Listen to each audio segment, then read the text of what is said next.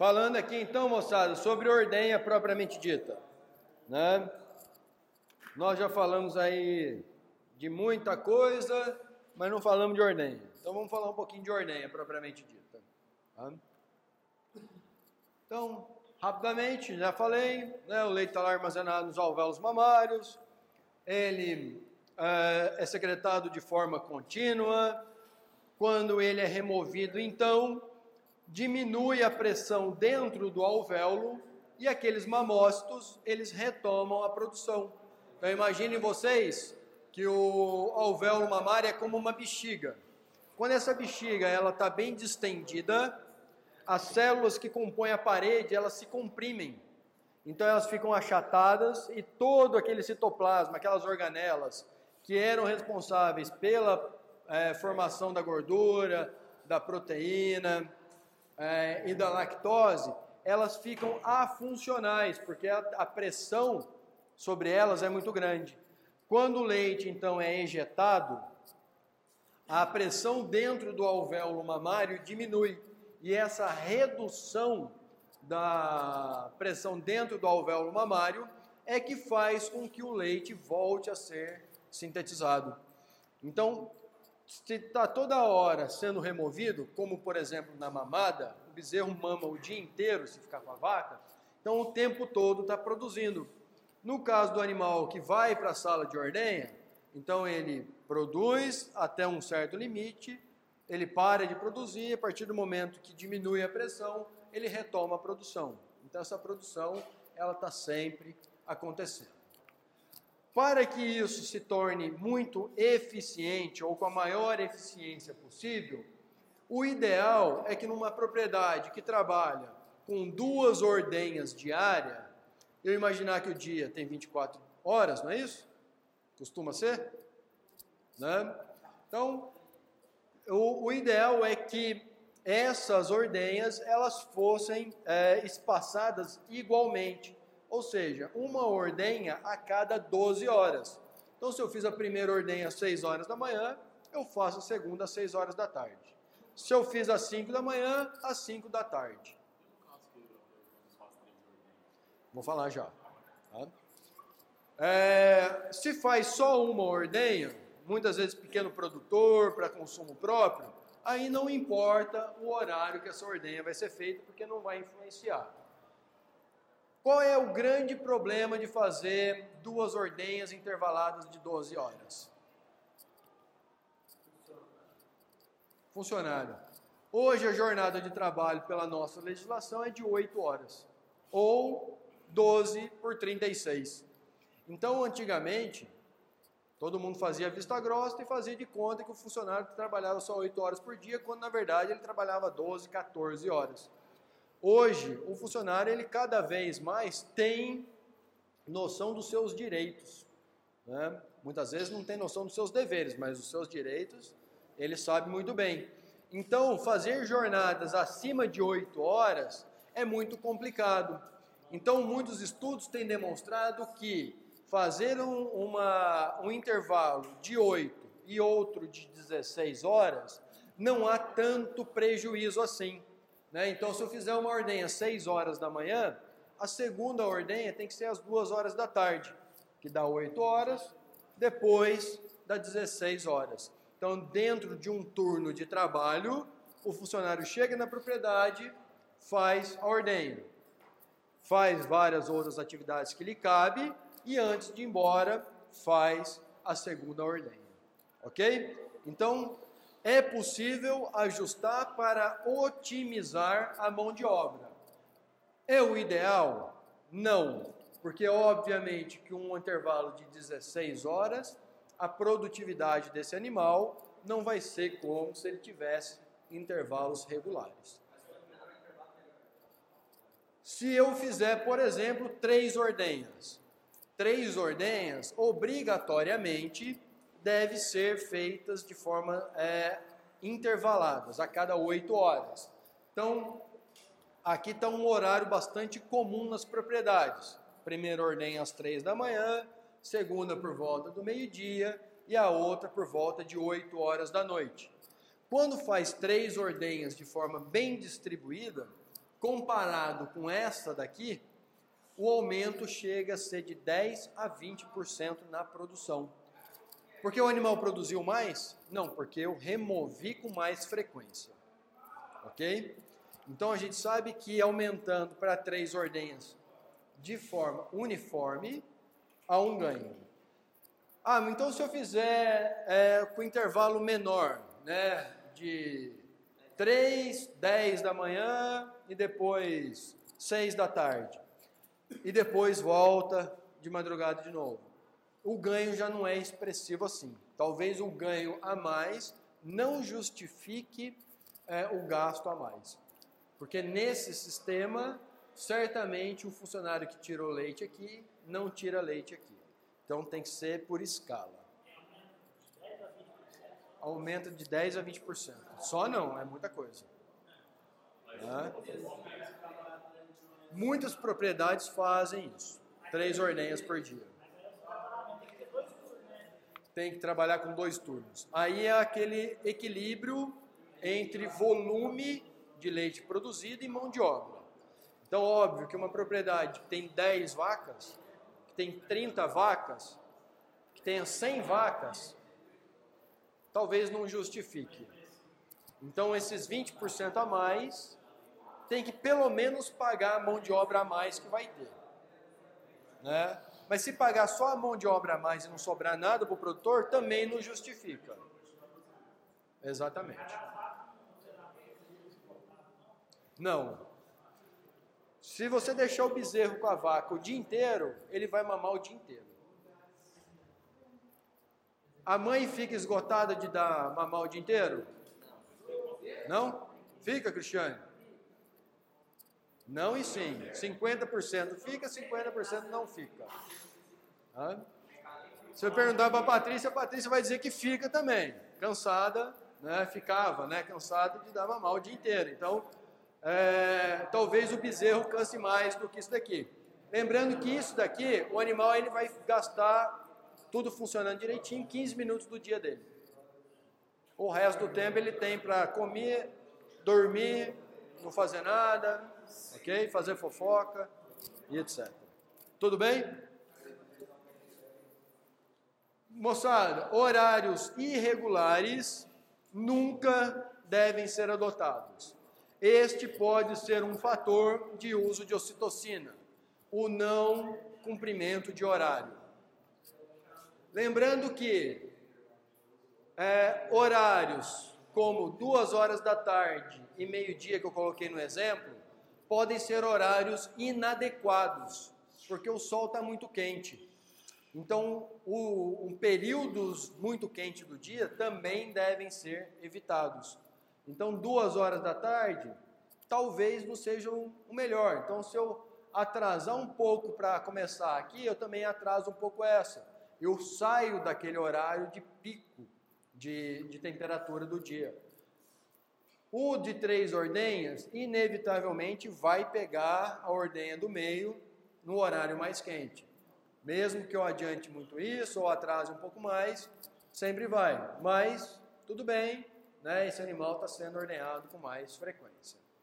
É, eu estava no vídeo de professor, aí eles citaram um trabalho lá, não sei como realizar esse experimento, mas é, teve insignificativo do horário de ordenha meio dia e meia-noite, porque você tirava o ritmo de alimentação da vaca, seria nas primeiras horas da manhã. Não entendi, desculpa. Não teve diferença do meio-dia ou do meia-noite? Não, eles trocaram o horário de ordenha, Ah. começando a ordenha meio-dia e começando a ordenha meia-noite, com duas ordenhas ao dia. Com duas ordenhas. É, Aí a ideia que estava no trabalho Meio-dia e meia-noite. era para que se tirasse a ordenha de manhã e da tarde, Ah. com o animal mais se alimenta, nas primeiras horas da manhã e nas últimas horas da tarde. Aham. Aí teve até assim, é, resultados significativos. Teve? Sig- Foi significativo? Ok. O grande problema era a mão de obra, né? Ah, ok. Entendi. Aham. É. A gente vai falar sobre, né, acho que você já deve ter discutido isso com a Cristiane, mas é exatamente isso daí mesmo. O animal ele se alimenta nas horas mais frescas do dia, nas primeiras horas da manhã e nas últimas horas da tarde. É, E normalmente a maioria das propriedades, né, pelo menos se usar esse sistema de 12 horas, é justamente a hora que o animal deveria estar é, comendo, ele foi confinado para ser ordenhado. Tá? Beleza? Dúvidas? Bom, é, uma prática que auxilia na, na melhora da qualidade do leite não é tacar fogo no animal, é queimar os pelos do úbere do animal, ok? Então, se vocês procurarem sobre isso, vocês vão cair naqueles mesmos sites, né, que dizem que os, que, uh, uh, os produtores queimam os animais. Óbvio que isso aqui é uma imagem estática e o produtor ali, ele não ficou com a chama no Uber. Se vocês quiserem fazer um teste em casa, pega um isqueiro, né, e passa assim no cabelo, rapidinho, né? Vocês vão ver que ele vai diminuir de volume rapidamente, né? Então, é, a ideia, moçada, é que a cada seis meses existe equipamento próprio ou existe equipamento que você pode é, construir na propriedade com álcool e você vai passar rapidamente. Esse fogo, ele não deve permanecer mais do que 10 ou 15 segundos ali. Então é... Moçada, não está parado o fogo, 10 a 15 segundos para fazer o Uber inteiro. Né? Então você pega aqui, ó, vai e volta, já deu uns 10 segundos. Ok? O intuito é retirar o, o pelo. Vamos ler aqui. Queima dos pelos do úbere da vaca ou tosquia para remoção dos pelos longos e redução da sujeira, esterco e material da cama, que podem aderir ao pelo e à pele do animal.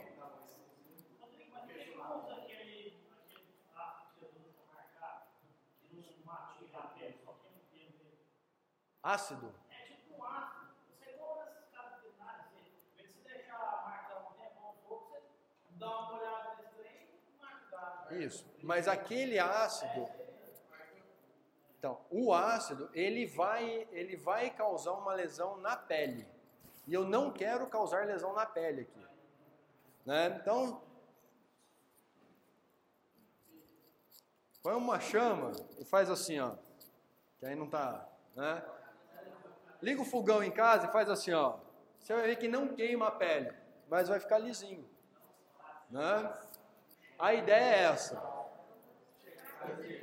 Não, não, óbvio que não é para ficar com o fogo parado num lugar, né?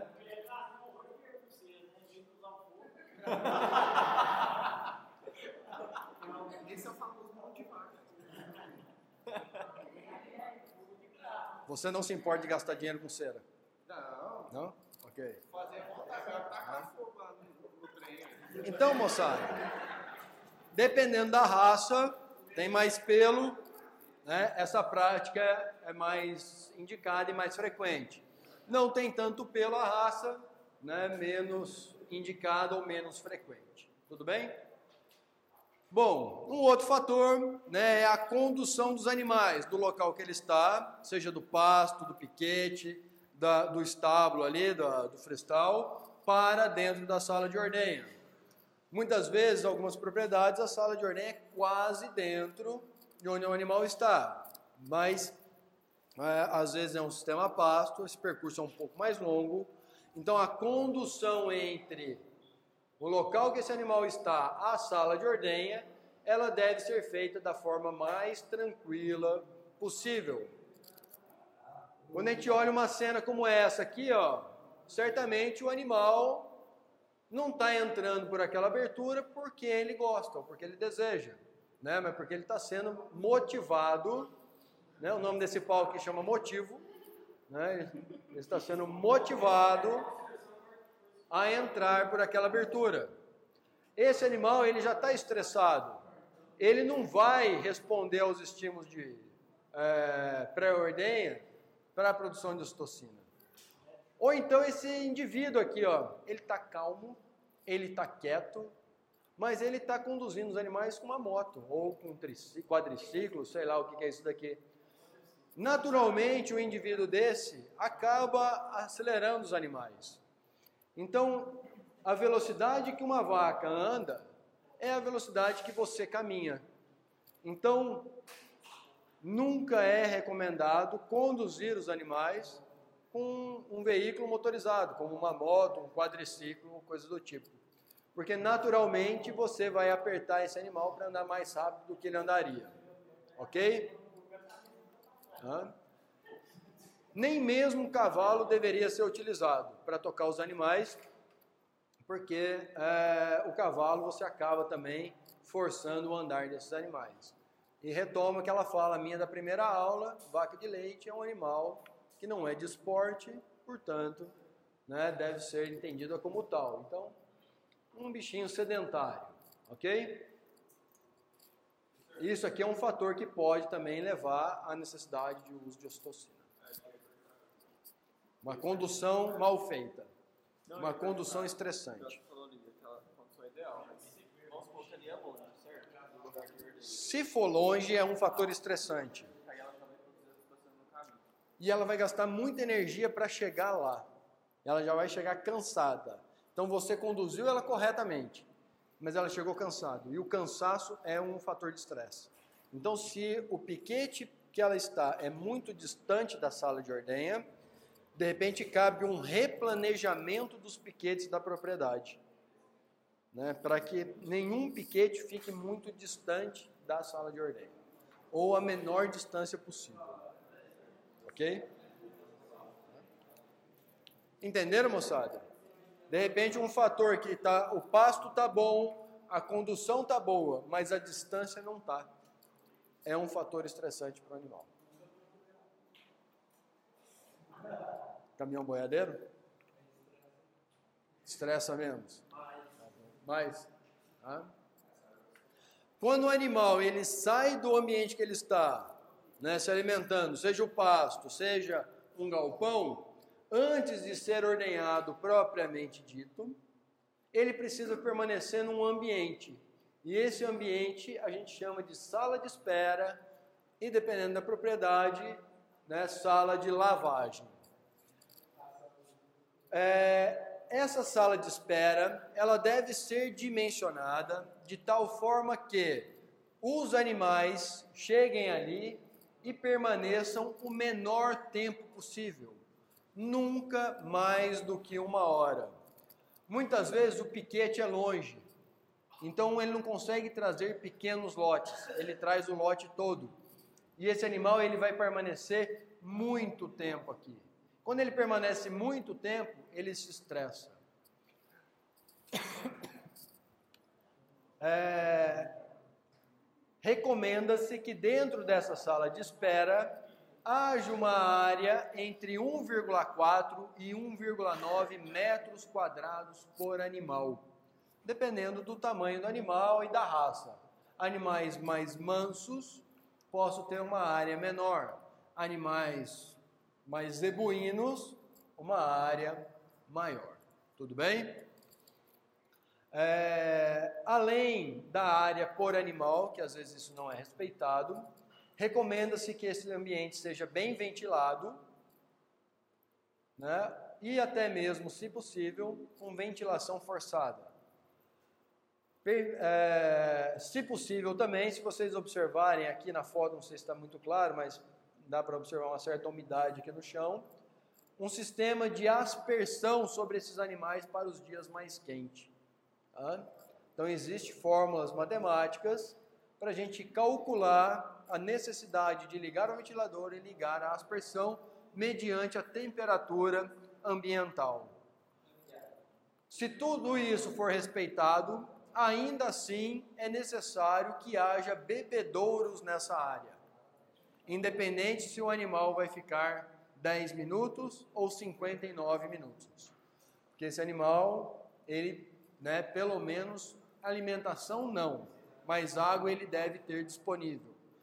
Não ter área suficiente, não ter ventilação adequada, não ter aspersão, não ter sombreamento e não ter bebedouro são fatores que podem indicar, o, podem resultar na necessidade do uso de ocitocina. Tudo bem? Dúvidas? Não é aqui na escola.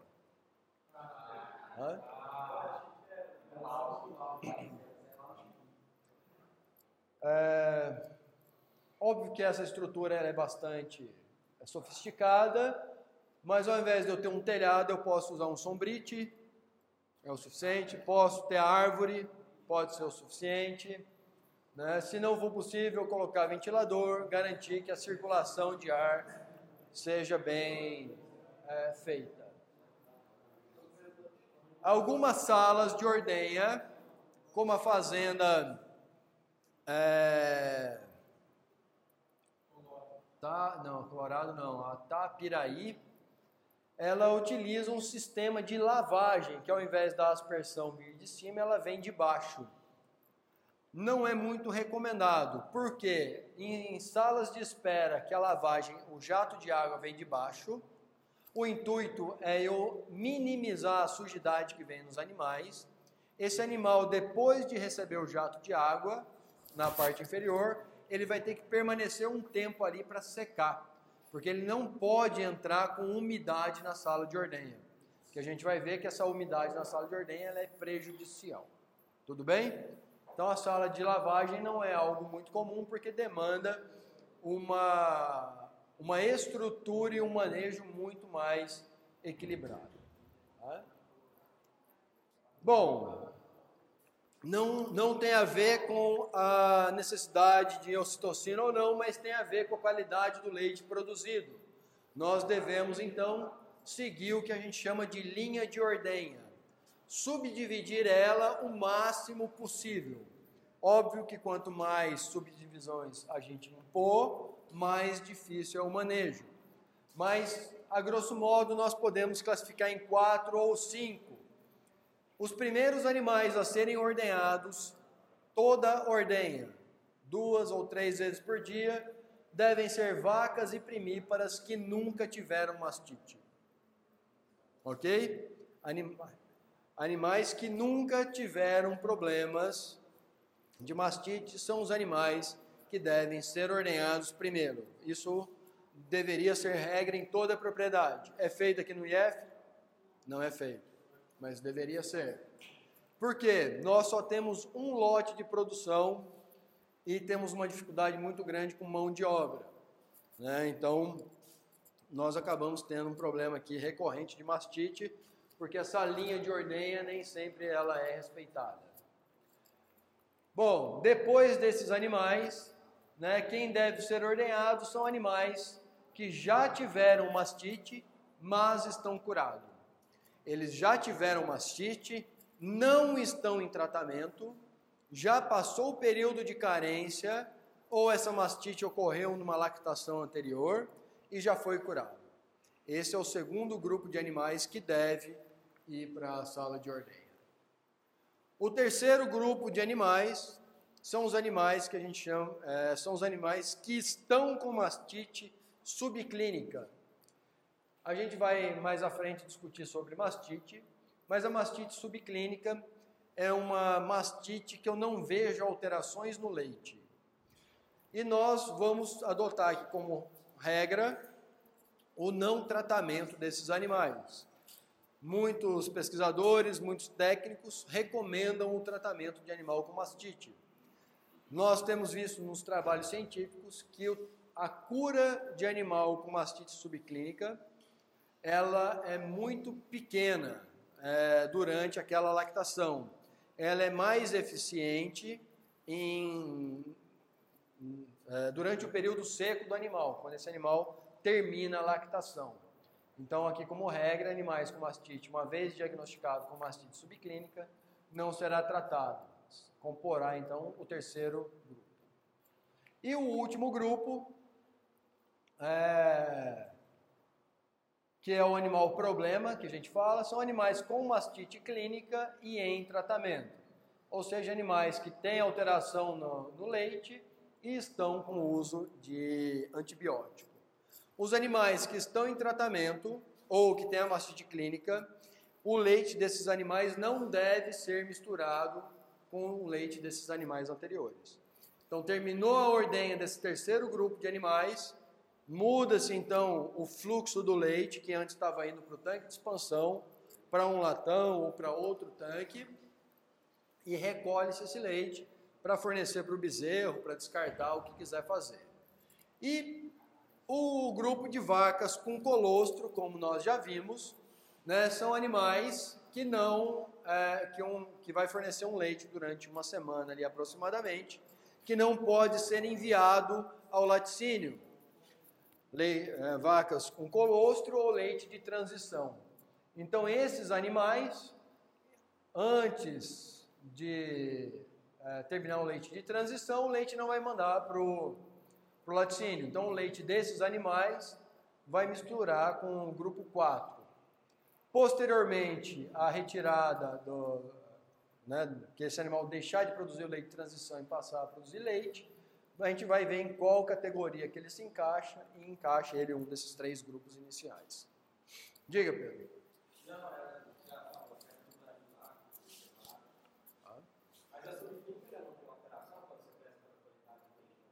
A subclínica? Sim, especialmente a CCS, que é a contagem de células somáticas. Mas aí a gente vai, vai discutir um pouquinho mais para frente isso daí, tá?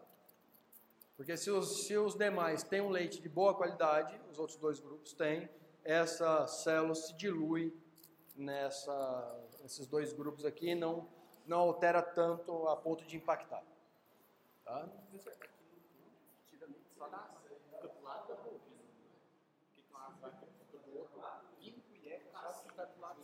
que está do lado esquerdo. Vaca seca.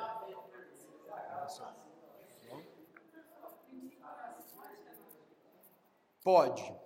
É raro, mas pode. Normalmente a mastite de primípara está relacionada a ambiente inadequado. Tá? Antes de iniciar a ordenha, moçada, certificar que a sala de ordenha está limpa. Né? De um modo geral, eu espero que entre uma refeição e outra você lave o seu prato de comida. Depende? Né? Então, como regra, pelo menos para receber visita, você vai lavar o prato entre uma refeição e outra. Né? Ninguém repete o prato que almoçou na janta. Não repete. Né? Se não repete, lembrar, né, reforçando o que eu já falei antes, nós estamos lidando aqui com produção de alimento. Quando você pega lá a caixinha de leite na sua geladeira, a garrafinha, o saquinho de leite na sua geladeira, você espera que esse alimento ele tenha sido produzido com toda a higiene possível, como se você fosse preparar qualquer outro alimento em casa. E preparar a sala de ordenha é preparar a, a cozinha da sua casa para produzir alimento. Então, uma sala de ordenha excepcionalmente limpa como essa não deveria ser surpresa para ninguém, mas uma regra. Quando o animal permanece lá na, sa na sala de espera, né, que a gente viu aqui, que, a, que antecede a sala de ordenha, e esse ambiente proporciona condições adequadas, o animal relaxa. Quando o animal relaxa, o animal defeca. Então, se o ambiente está adequado em temperatura, água, conforto de um modo geral, o piso é agradável, ele não está escorregando muito, ele não está atolado no barro, né?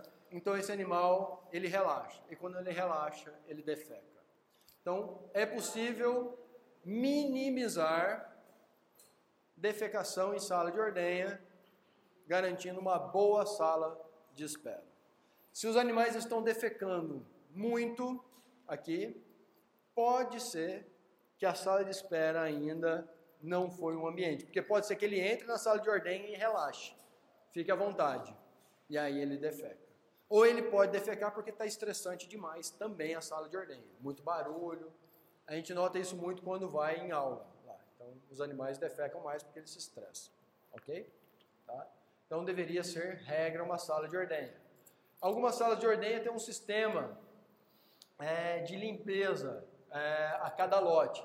Então, quando sai um lote, aqui do canto sai um jato de água limpando, removendo qualquer sujidade que, que tenha ficado ali. Salas mais modernas, né, não é o nosso caso aqui, mas esse já é um sistema bastante comum em algumas propriedades.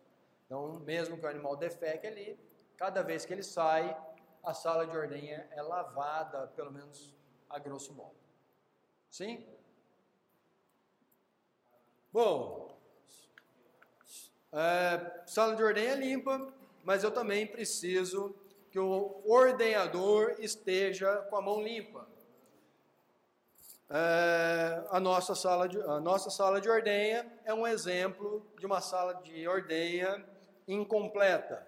Se vocês entrarem ali, não há uma pia uma torneira adequada para lavar a mão, não há um dispenser com detergente. Então, antes de fazer a ordenha, é ideal, é recomendado que o ordenador lave as mãos. Ok?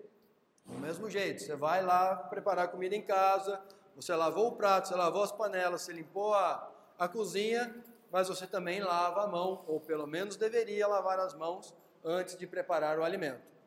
Se a gente vai tirar o leite, o ordenador também deveria lavar as mãos antes de fazer a ordenha. Em tempos de coronavírus, né, Ministério da Saúde tem divulgado aí um manualzinho de como lavar as mãos de maneira adequada.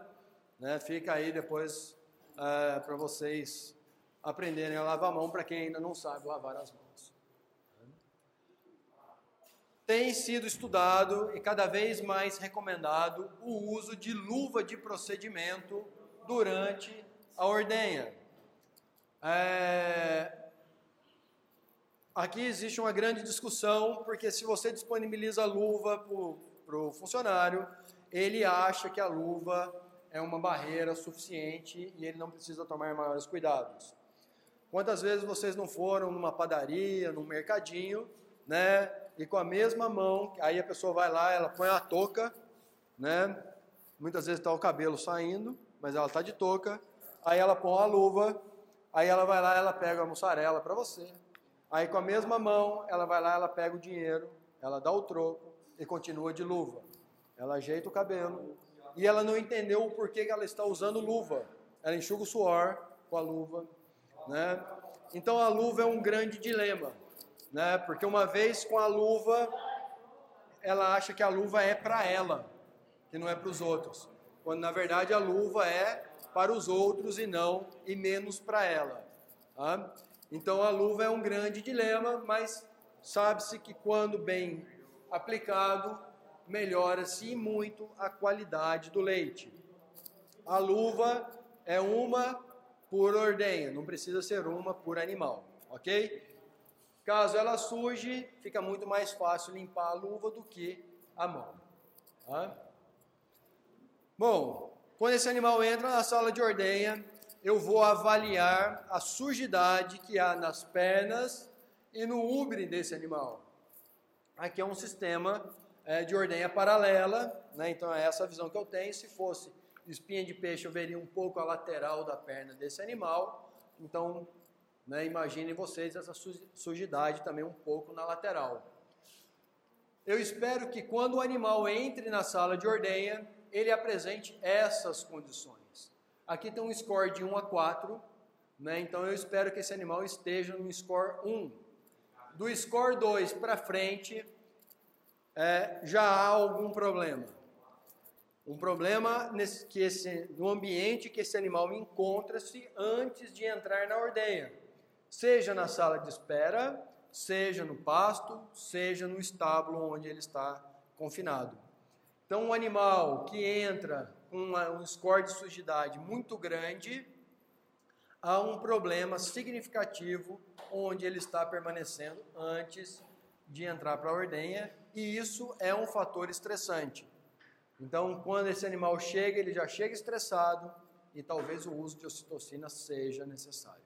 Tudo bem? Bom, óbvio que esse animal tem uma tendência maior a desenvolver mastite do que esse. A qualidade que esse animal tem a possibilidade de produzir talvez seja de menor qualidade do que esse. Mas uma vez que esse animal entre nessas condições na sala de ordenha, eu não vou tentar naquele momento fazer com que ele chegue nessas condições. Independente da sujidade que ele chegue, ok? Se, eu, se ele chegar desse jeito, não é necessário uh, lavar o teto do animal. Do score 2 para frente, é necessário lavar o teto do animal. Então, se o animal chega com algum grau de sujidade, nós devemos lavar apenas o teto e nunca o úbere ou as pernas do animal. Lembra que eu falei que algumas propriedades né, têm a sala de lavagem? A sala de lavagem inevitavelmente vai molhar tudo. Então, depois que é molhado, o animal tem que ter um tempo para secar é, esse teto. Então, é muito difícil usar isso como regra. O melhor é que a, a água seja, é, a aspersão seja por cima e ela não escorra pelo corpo do animal. Então, é, esse animal chegou com algum grau de sujidade, lava apenas o teto e nunca o úbere. Tudo bem? Sim ou não? Tá? Bom, fez a lavagem do teto, caso seja necessário. O primeiro teste que a gente, a primeira, primeiro procedimento que a gente vai fazer é o que a gente conhece como é o teste da caneca de fundo preto ou teste da caneca de fundo telado, que é a remoção dos três primeiros jatos de cada teto.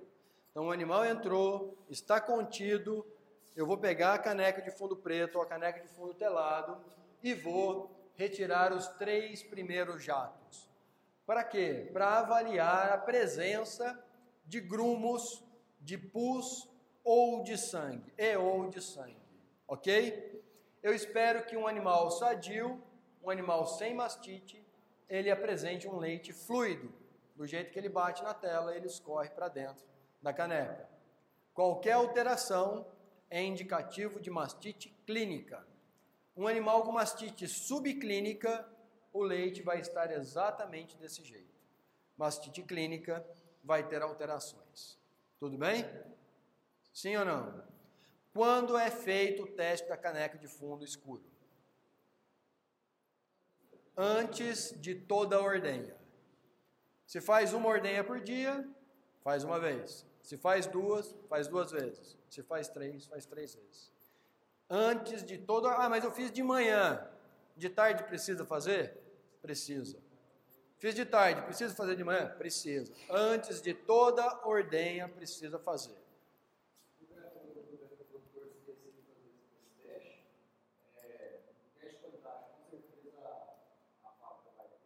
Vai, vai dar alteração. Pode rejeitar, dependendo da quantidade, pode rejeitar. Pode nem pagar. Nós tivemos um problema aqui ano, ano retrasado aqui na escola, em que o funcionário ele não desviou o, o, o cano do, na, lá na linha de ordenha, né? Quando esses animais foram ordenhados, chegou lá no laticínio, porque ele tira uma amostra do nosso tanque, apesar de coletar de várias propriedades, ele tira uma amostra do nosso. Quando chegou lá, o caminhão inteiro tinha sido perdido.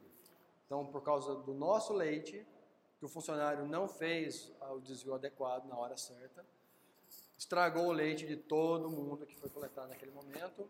E além da gente não receber, nós tivemos que pagar pelo caminhão todo. Ok?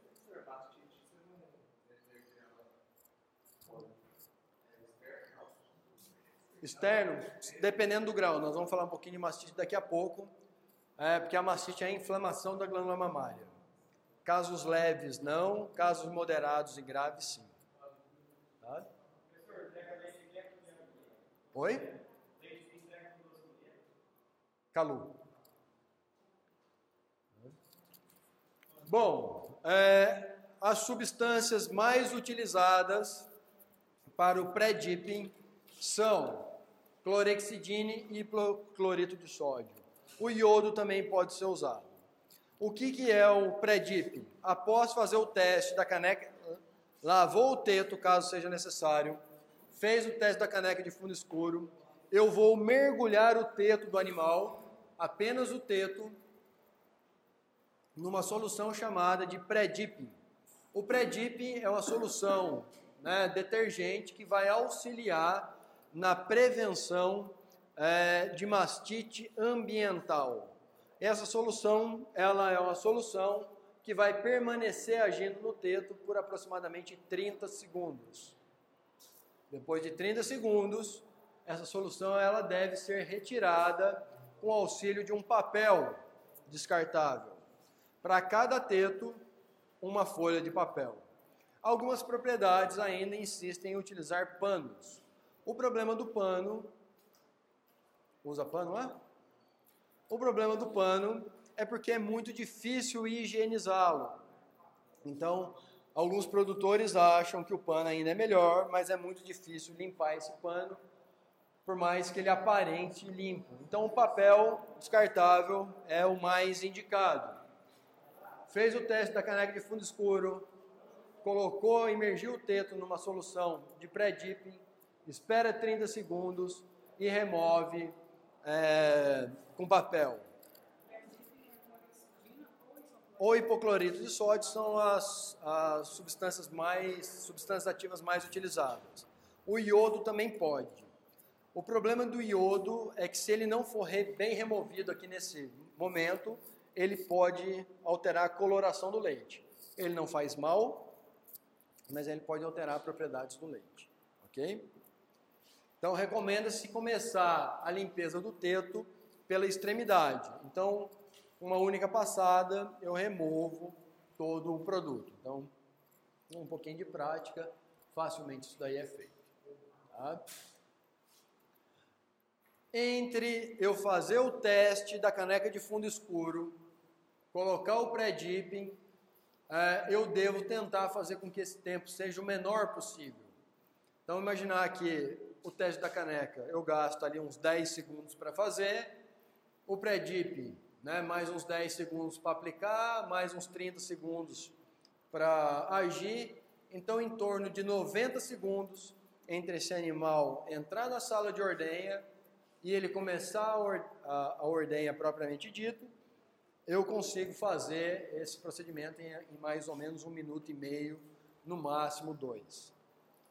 Se eu estou demorando mais do que um minuto ou dois entre ele entrar e começar a ordenha propriamente dito, pode ser que eu tenha um problema de manejo e eu precise utilizar a ocitocina. Então, se esse animal permanece muito tempo parado na sala de ordenha, pode ser um fator negativo. Ok? Começou a ordenha, dependendo do volume produzido, ela vai durar de 4 a 8 minutos, como a gente já falou anteriormente. Tá? Observo o fluxo de leite e decido tirar. Se eu me distraio, se eu deixo demais essa ordenha funcionando, ou o vácuo está demais, eu vou ter o que a gente conhece como sobreordenha. Eu vou forçar demais a saída do leite. A principal é, resposta do animal é aquele caso de hiperkeratose que nós vimos, parece uma florzinha na ponta do teto, em diferentes graus, que a gente vai ver mais adiante. Né? É... Pode também desenvolver problemas na pele do teto desse animal. Por outro lado, se eu me distraio ou eu não consigo entender direito o fluxo de leite e tiro antes, né, eu vou é, promover o que a gente chama de subordenha. Ou seja, eu vou ordenhar menos do que deveria. Na subordenha, além de eu não tirar todo o potencial que esse animal tem a me oferecer, como é, a produção de leite propriamente dita, eu vou ter um volume residual muito grande. E o leite, ele é um excelente meio para a multiplicação de micro-organismos. Então, esse animal, ele vai ser mais propenso a quadros de mastite. Tudo bem? Dúvidas? Bom, um outro teste para diagnóstico de mastite, nesse caso a mastite subclínica, é o que a gente conhece como CMT, que é o California Mastite Test. Ele é um teste que deve ser feito a cada 15 dias, em apenas uma ordenha. Então, CMT a cada 15 dias, caneca de fundo escuro, toda ordenha. Ok? CM, é, caneca de fundo escuro detecta mastite clínica. CMT detecta mastite subclínica. Tá? É, o CMT ele é feito utilizando uma raquetezinha com quatro poços e um reagente de CMT que vocês vão ver aqui. Ah, a gente vai fazer isso de forma individual, né? O ideal é que a cada 15 dias faça a raquete e o reagente. Faça em todos os animais. Vocês devem ver que para cada teto eu ordenho ele num potezinho diferente. Nesse caso aqui, é um animal que eu estou acessando por trás. Então, né, fica padrão ah, para cada quarto onde está indo.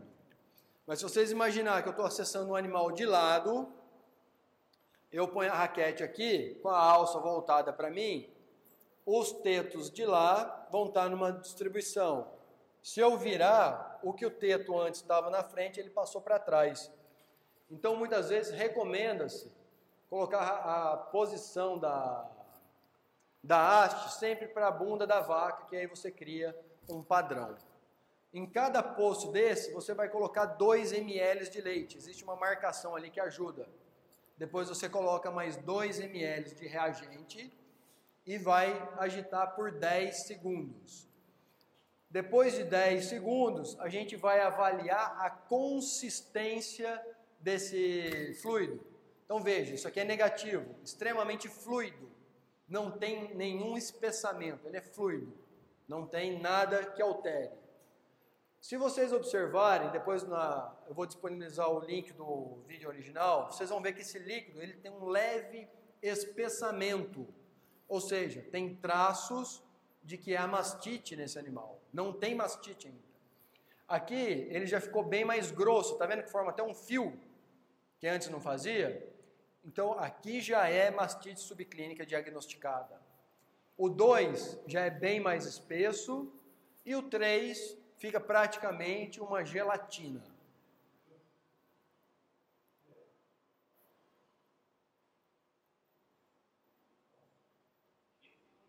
Ok? Então, se eu fizer o teste da mastite, é, o teste da caneca de fundo escuro em animais né, com 1, 2 e 3, aqui score 1, 2 e 3, não diagnostica. Não aparece nada lá. Eu só vou saber que ele tem mastite quando eu faço o CMT.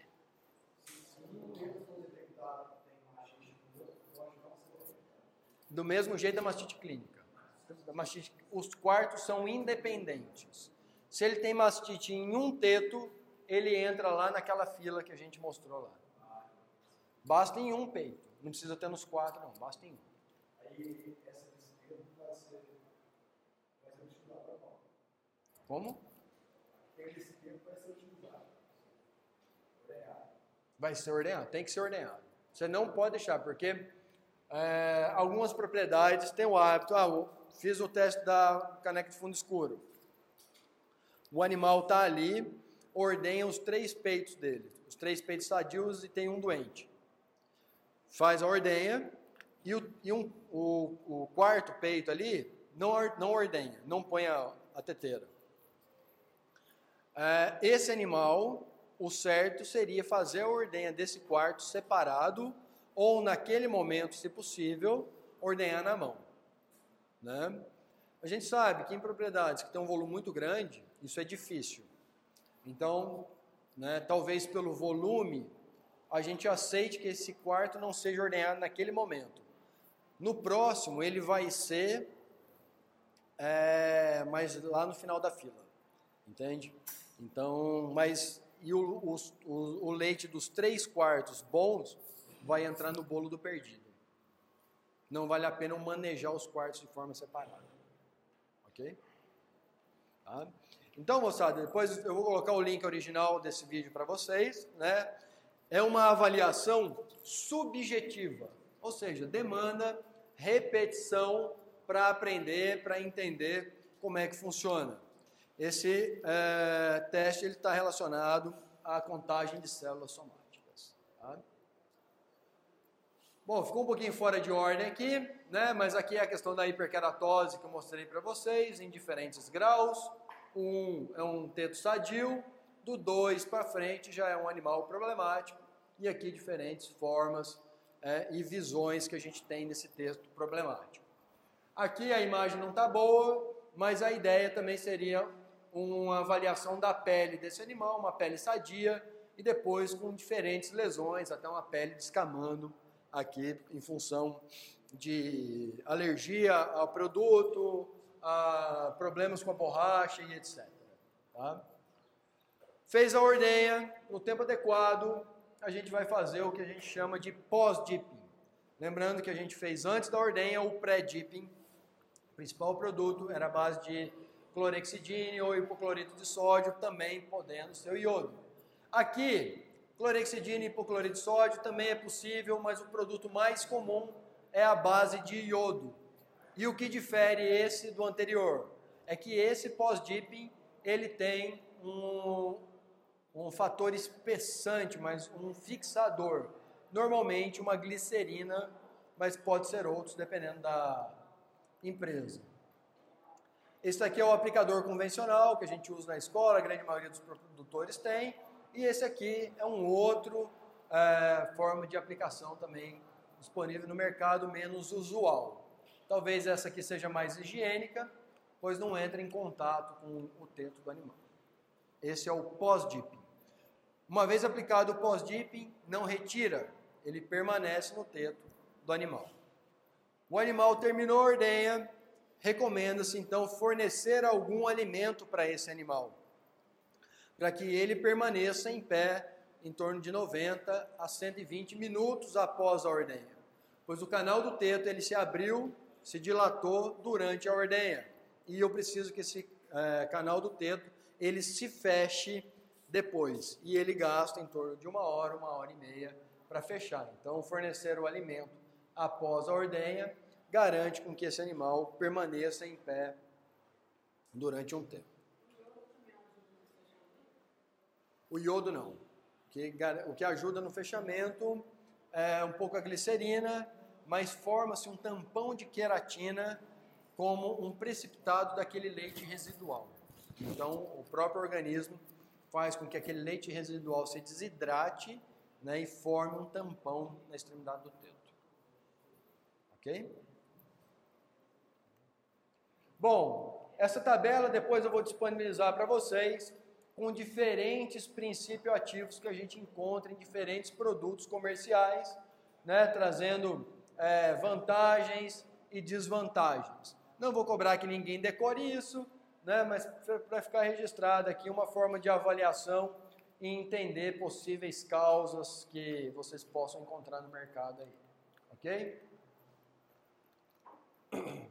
Bom, um outro item que a gente deve avaliar ao final da ordenha diz respeito ao filtro de leite. O filtro de leite ele fica normalmente é, ele fica na linha de leite, né, em alguma das etapas. Nesse exemplo ele está aqui, mas ele pode ficar depois, dependendo do sistema. E todo sistema de ordenha mecanizada possui. E eu devo fazer uma avaliação. Esse filtro ele é trocado a cada ordenha. E eu devo fazer uma avaliação desse filtro ao final da ordenha. O filtro ele me dá um indicativo de como estão os procedimentos pré-ordenha desse animal. Dos animais de um modo geral, eu não consigo identificar um animal específico, mas eu consigo identificar o do grupo. Então, este é um filtro ideal. Quando, né, por questões óbvias, ele sempre é branco e é, assim ele deve permanecer ao final da ordenha. Então, quando eu olho o filtro de branco, o filtro de leite, eu espero que ao final ele tenha essas características. Qualquer outra característica significa que ou o teto não foi bem limpo, é, como deveria, né, ou não foi removido o produto pré-dipping, ou não foi feito o diagnóstico adequado de é, mastite, como a gente pode observar grumos de pus aqui. Então, um filtro de leite, né, se você é o técnico da propriedade e suspeita que o procedimento não está fe sendo feito de forma adequada, chega de surpresa no final e olha o filtro. Se ele tiver qualquer um desses graus, significa que há falhas no sistema de preparo desses animais para ser ordenhado. Ok? Filtro de leite, sempre com cara de novo. Descarta e faz, e coloca um novo a cada ordenha. Tudo bem? Ele fica, normalmente ele fica numa das etapas. Nesse exemplo aqui ele está bem aqui, ó. Tá? Ele fica na, na linha do leite. Então não é de um, não é de um animal específico, é do conjunto, o que dá uma boa ideia. Filtro de leite sempre branco. Qualquer alteração de coloração é indicativo de manejo pré-ordenha deficitário. Ok? Beleza? Aí, Victor, isso aqui é um outro projeto legal. Ó. Avaliar filtro de leite. Ó. Bom, falar só um pouquinho de legislação. Tem duas legislações atuais, né, que vale a pena a gente destacar, que é a Instrução Normativa 77 de 2018, né, que diz que no tanque de expansão, só para relembrar, é onde o, o, leite vai ficar armazenado, é, ele deve ser dimensionado de modo a permitir a refrigeração do leite cru até a temperatura igual ou inferior a 4 graus Celsius no tempo máximo de 3 horas. Ou seja, entre acabar a ordenha e esse leite é, atingir a temperatura adequada é de no máximo 3 horas. Em, em 3 horas ele deve chegar a 4 graus Celsius. Ele pode permanecer no tanque de acordo com a instrução normativa por até 48 horas. Então, em propriedades que é, não tem a coleta diária, pelo menos dia sim, dia não. Aqui na escola a coleta é dia sim, dia não. Porque essa rota não produz volume suficiente para encher um tanque, um caminhão. Tá? Aí, ele é vendido para calúnia. A instrução normativa 76, aquela lá foi a 77, essa aqui é a 76, a instrução normativa 76 estabelece padrões de qualidade para o leite. Ela diz que a contagem padrão de placas ou contagem bacteriana total, né, são sinônimos que a gente vai utilizar, para o leite cru de tanque de expansão, é, ele deve ser de no máximo 300 mil unidades formadoras de colônia por mililitro. Ok? Então, CBT de no máximo 300 mil UFC. E contagem de células somáticas, CCS, de no máximo 500 mil células somáticas por ml. Isso para um leite comum, vamos chamar assim. A mastite subclínica, ela contribui principalmente para CCS. Mastite não tem nada a ver com CBT. CBT tem a ver com refrigeração. Então, o leite, uma vez contaminado, ele não muda a sua contaminação, independente se o animal tem mastite ou não. Então, CBT acima de 300 mil indica resfriamento inadequado. CCS indica mastite não diagnosticada. Ok? Então, para o leite convencional, no máximo 500 mil. Aí eu trouxe aqui mais como uma curiosidade, é, leite do tipo A, vocês já devem ter ouvido falar. Leite do tipo A ele tem uma exigência muito maior. Ele deve ter uma contagem de colônias de no máximo 10 mil unidades formadoras de colônia. Lembra que o leite convencional é 300 mil, aqui é 10 mil. O, CC, uh, o CCS do leite comum é 500 mil, aqui é 400 mil. Tudo bem? Então são padrões que devem ser seguidos. Uh, isso desde o ano passado, desde, acho que ela entrou em vigor em fevereiro ou março do ano passado, essa legislação. Então, todo mundo tem que se adequar, quem não se adequar no leite não pode nem ser vendido para o laticínio. Ok? Bom, terminou a ordenha, né? É, Deve-se então fazer a limpeza da ordenha. Essa limpeza ela deve ser feita sempre após o término da ordenha. Né? Não pode ser feita uma vez por dia, tem que ser feita quantas ordenhas forem realizadas, duas ou três ordenhas na propriedade. E existe uma sequência para isso, porque se a gente lembrar, o leite ele é rico em minerais e, e rico em gordura. Também é rico em proteína, em água, mas essa, a gordura e os minerais são dois componentes do leite que, se não feitas de uma higiene de forma adequada, podem é, causar prejuízos para o sistema. Né? É, se acumulam muito fácil dentro da tubulação. Tá? Então aqui tem alguns passos né, obrigatórios ou opcionais, como vocês podem ver aqui, mas que devem ser seguidos. Então, uma lavagem inicial com água morna. Essa água deve ter uma temperatura entre 35 e 45 graus e ela tem o intuito de remover o acúmulo de leite. Sempre fica um pouquinho na tubulação, porque por mais eficiente que o sistema seja, sempre vai ficar. Então, é aquela primeira enxaguada, ok? Todo mundo já deve ter lavado louça em casa. Se você lava com água fria ou com água morna, você percebe a diferença. A remoção da sujidade com água morna é muito mais eficiente. Então, recomenda-se aqui o uso de água morna. Faz então uma primeira lavada, que a gente vai chamar aqui de pré-lavagem né, da, é, do sistema.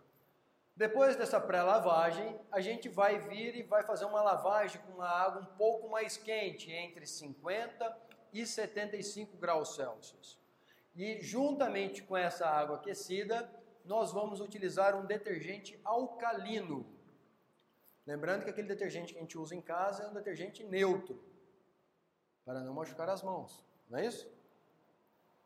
Esse detergente não é detergente convencional, é um detergente alcalino. Alcalino tem um pH baixo ou alto? Alto, né? Então, um detergente alcalino, ele vai ser o, o, o agente responsável por remover proteína, é, para remover gordura principalmente. E aqueles produtos que têm na sua base cloro também auxiliam na remoção de proteína e um agente é, do tipo EDTA auxilia na remoção de alguns minerais. Então, o detergente alcalino ele vai remover principalmente gordura, ok? Então, é aquilo que se acumula.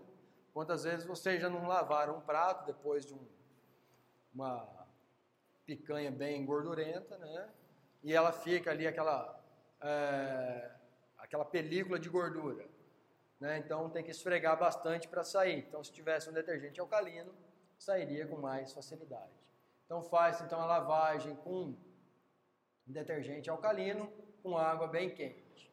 Depois, esse detergente ele precisa ser removido, seja com uma lavagem é, com água ou com um detergente à base de ácido, para que esse, esse álcali que ficou ali ele seja neutralizado. Então, faço primeiro uma lavagem com detergente alcalino, depois com detergente ácido, para neutralizar e remover o excedente de detergente. Faz o enxágue só com água depois, né, para poder tirar o excesso de qualquer coisa que tenha ficado. E antes de fazer uma nova ordenha, o ideal, isso nem sempre é feito, fazer uma sanitização do equipamento com hipoclorito de sódio. Tudo bem? Dúvidas? Não precisem memorizar isso daqui, apenas entender essa sequência. Água morna, água quente, detergente alcalino, água morna com detergente ácido e água preferencialmente morna, mas não necessariamente morna, para finalizar esse, essa limpeza. Tudo bem? Só para a gente finalizar aqui, falar um pouquinho sobre mastite para vocês. É, mastite e mamite são sinônimos, e significa inflamação da glândula mamária. Então, toda doença terminada em it é inflamação. Só que esta inflamação em específico, ela normalmente está relacionada a uma infecção. Tá? Então, mastite ou mamite é uma inflamação e, nesse caso, está relacionado a uma infecção.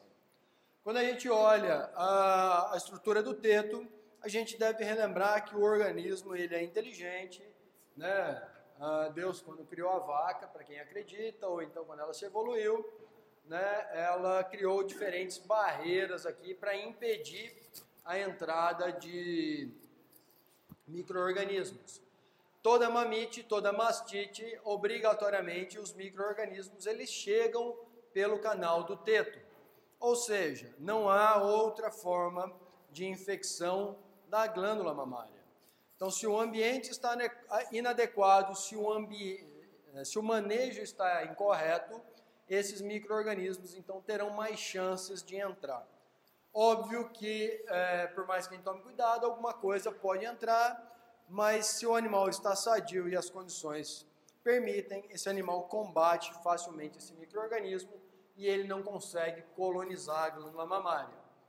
Então esse microorganismo ele entra pelo canal do teto, passa pela cisterna do teto, passa pela cisterna da glândula, vai pelos ductos até alcançar os alvéolos mamários. Quando ele chega lá no alvéolo mamário, então é um ambiente rico em nutrientes, quentinho e úmido. Tudo que uma bactéria, que é o principal causador, protozoários e fungos também podem causar mamite, mas bactérias são os principais agentes, é, precisa para se multiplicar. Essas bactérias então vão se multiplicar e vão causar uma agressão às células secretoras que envolvem o alvéolo.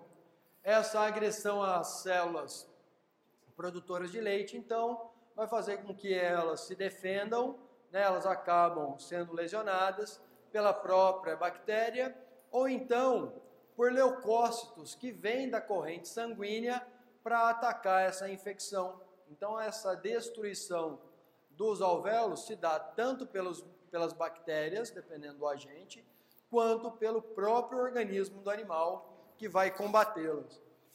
Esses alvéolos, então, dependendo da gravidade da, da, da, da infecção, ele vai destruir um maior ou menor número de alvéolos e de maneira parcial ou até mesmo irreversível. Então, animais com mastite crônica tendem a ter alvéolos é, destruídos de forma é, definitiva. Então, esse animal ele não retoma mais a produção, ok? Então, nós já vimos que existe dois tipos de mastite, a mastite subclínica e a mastite clínica. A clínica é aquela que eu vejo alteração no leite e a subclínica eu não vejo alteração no leite. Ah, diversos são os fatores que estão envolvidos com a, o aparecimento de mastite, aqueles que dizem respeito ao rebanho, nós já falamos muitos deles, instalações, conforto, clima, nutrição, que dizem respeito ao próprio animal. E aqui nós verificamos nos estudos que quanto mais é, produtivo for esse animal, maior a susceptibilidade dele à mastite. Então, animais mais produtivos, mais mastite. Animais com maior número de lactação também. Lembra que eu mostrei na aula passada a ordem de lactação? Animais com mais partos, com mais lactações, também tendem a ter mais problemas de mastite. Na mesma lactação, mas ao final da lactação, o animal é mais susceptível a mastite do que no início da lactação. Ok? É, a imunidade que ele recebeu lá quando recebeu colostro, as vacinas que porventura ele recebeu ao longo da vida dele, com formação de ubre e teto, nós já discutimos bastante na primeira aula, não vou voltar a falar nisso. E nós temos falado hoje bastante sobre o funcionamento da ordenha, né, e em especial o problema da hiperkeratose. Então esses são os principais fatores que em diferentes proporções podem levar ao desenvolvimento ou não de mastite nos animais, ok? Dúvidas por enquanto? Nenhuma novidade, né? Bom, é, quero destacar aqui é, as formas de transmissão dessa mastite. Ela pode ser contagiosa, ou seja, de um animal para outro, ou ambiental. Né? O animal ele tem uma mastite, ou o ambiente tem um agente causador, e o animal pega no ambiente, seja numa cama, seja num pasto, seja na sala é, de espera ou após a ordenha. E a contagiosa é durante a ordenha pelo equipamento é, de ordenha, ok? Ah, ela pode ser hiperaguda, aguda ou crônica, e isso tem a ver com a duração. Tá? A gente não vai discutir isso daí agora não. Bom, para ilustrar e depois a gente definir um pouquinho mais os tipos de mastite. A gente vai definir aqui basicamente quatro tipos de mastite. A mastite subclínica, aquela que não tem alterações no leite e nem na glândula mamária, e mastite clínica, que começa com uma alteração no leite, que é o que a gente detecta lá na caneca de fundo escuro, que eu vou chamar de mastite clínica leve, e a mastite clínica moderada é quando já aparecem alterações no próprio úbere. Todo o processo inflamatório ele está relacionado a cinco sintomas: dor, calor, rubor, turgor e perda de função. Ok? Toda inflamação ela tem que obrigatoriamente ter esses cinco sintomas. E esses cinco sintomas, a gente, né, que a gente chama de mastite clássica, ela vai estar presente aqui nessa mastite clínica moderada. Na leve, apenas o leite vai ter modificação. Na moderada, ele vai ter inchaço do úbere, daquele quarto afetado. Lembrando que são quatro tetos independentes. Esse problema pode estar em um, mas não está em outro. Inchaço, calor, dor, turgor, que é a vermelhidão, e perda de função, ela vai ser mais notada na mastite clínica grave, que o animal já vai ter um quadro mais generalizado, não apenas na glândula mamária, mas no organismo como um todo dele. Ok? Fica clara essa evolução aqui da mastite?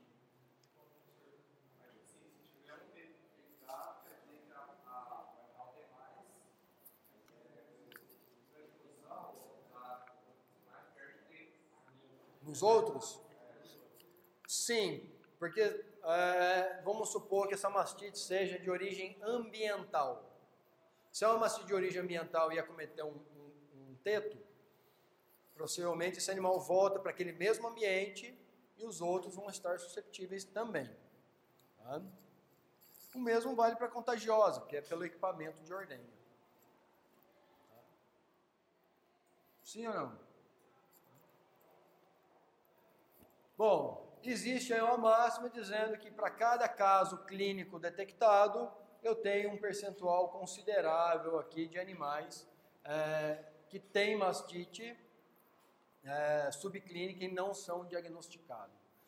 o CMT ainda não é uma prática comum em muitas propriedades, né? e como vocês viram, é uma avaliação subjetiva e que se não houver um treinamento de alguém experiente, ele pode é, resultar em um falso negativo. Então, o CCS, que seria uma medida precisa, ele não é feito por indivíduo, ele é feito no tanque.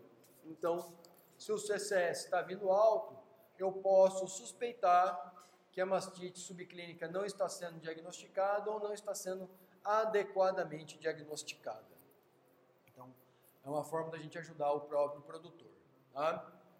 Bom, é, um animal sadio, ele pode então se contaminar pelo ambiente, que é o que a gente chama aqui de mastite é, contagiosa, né, que ele vai, eu troquei na fala anterior, né, ele vai vir então do da cama que ele está, do pasto que ele está, daquela água que jogou nele antes, né, de algum local que ele vai estar. Tá. É, durante a ordenha, o próprio equipamento como regra, a gente não lava o conjunto de teteiras entre um animal e outro. É recomendado, mas não é prático fazer isso. O uso de panos ao invés de é, toalhas descartáveis, né, de papel, ou então a própria mão do operador. E essa mão, às vezes o produtor, o operador, ele lava a mão, ele usa a luva, mas a gente cai naquele problema de animais que precisam amarrar a perna, né? então preciso fazer a peia, e aí é um procedimento que muitas vezes toma um tempo do, do operador e ele não tem a paciência de lavar a mão toda vez que faz a peia entre os animais. Então essas são as possíveis formas de se é, contaminar um animal. Nessa primeira etapa aqui, quem vai prevenir a transmissão vai ser o pré-dip. Então o animal ele chega contaminado, eu faço o pré-dip e tento eliminar os fatores que vieram do ambiente. Quando eu termino de fazer, se porventura alguma contaminação surgiu aqui, ela vai ser eliminada no pós-dipping. Então o pré-dipping elimina aqui e o pós-dipping elimina aqui. Por isso que é necessário fazer o pré e o pós-dipping. Quem trabalha com ordenha, com bezerro ao pé, só faz o pré-dipping, não faz o pós-dipping. Existe um mito que é, a saliva do bezerro teria uma ação antibacteriana ou de antibiótico, o que não é verdade, o que a gente já, né, os estudos já demonstraram que não, não é possível é, a saliva do bezerro atuar como um pós-dip, ok? Então, o animal ele sempre fica mais susceptível à, infecção. Dúvidas? Bom, não vou entrar em detalhes, mas aqui tudo que a gente pode imaginar, né? um animal com mastite tem despesas e custos diretos com tratamento, controle de custos, morte, reposição em casos graves. Então a mastite ela sempre traz uma despesa direta dentro do sistema é, produtivo. Custos indiretos, e esse aqui é onde mora o perigo, porque às vezes ele é maior do que o custo direto. Aqui não sai dinheiro do bolso do produtor, aqui sai. Quando não sai dinheiro, ele muitas vezes não vê. Né? Então, um animal que produz menos leite, você não sabe que ele está produzindo menos leite, mas ele está produzindo menos leite. Né? É, a qualidade do leite pode ser que influencie no todo, e aí você é penalizado por isso.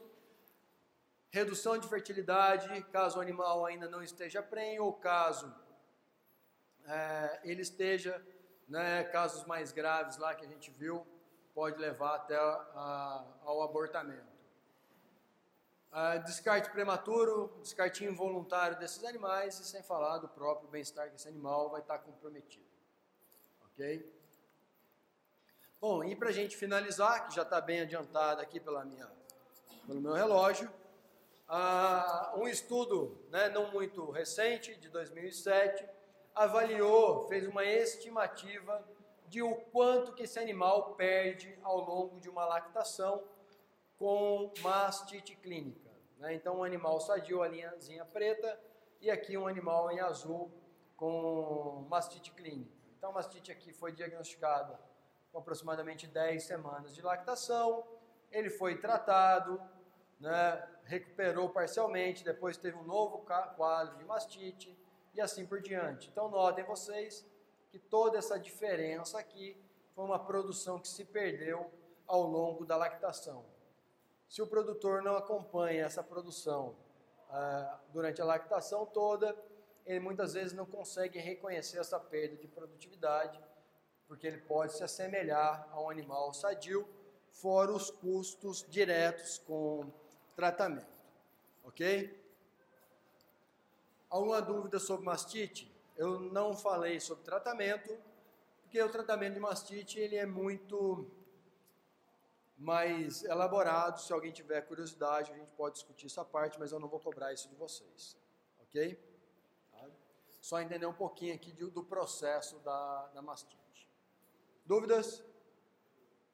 Não? Bom, aqui é um resuminho que eu vou deixar para vocês olharem, depois eu vou postar lá.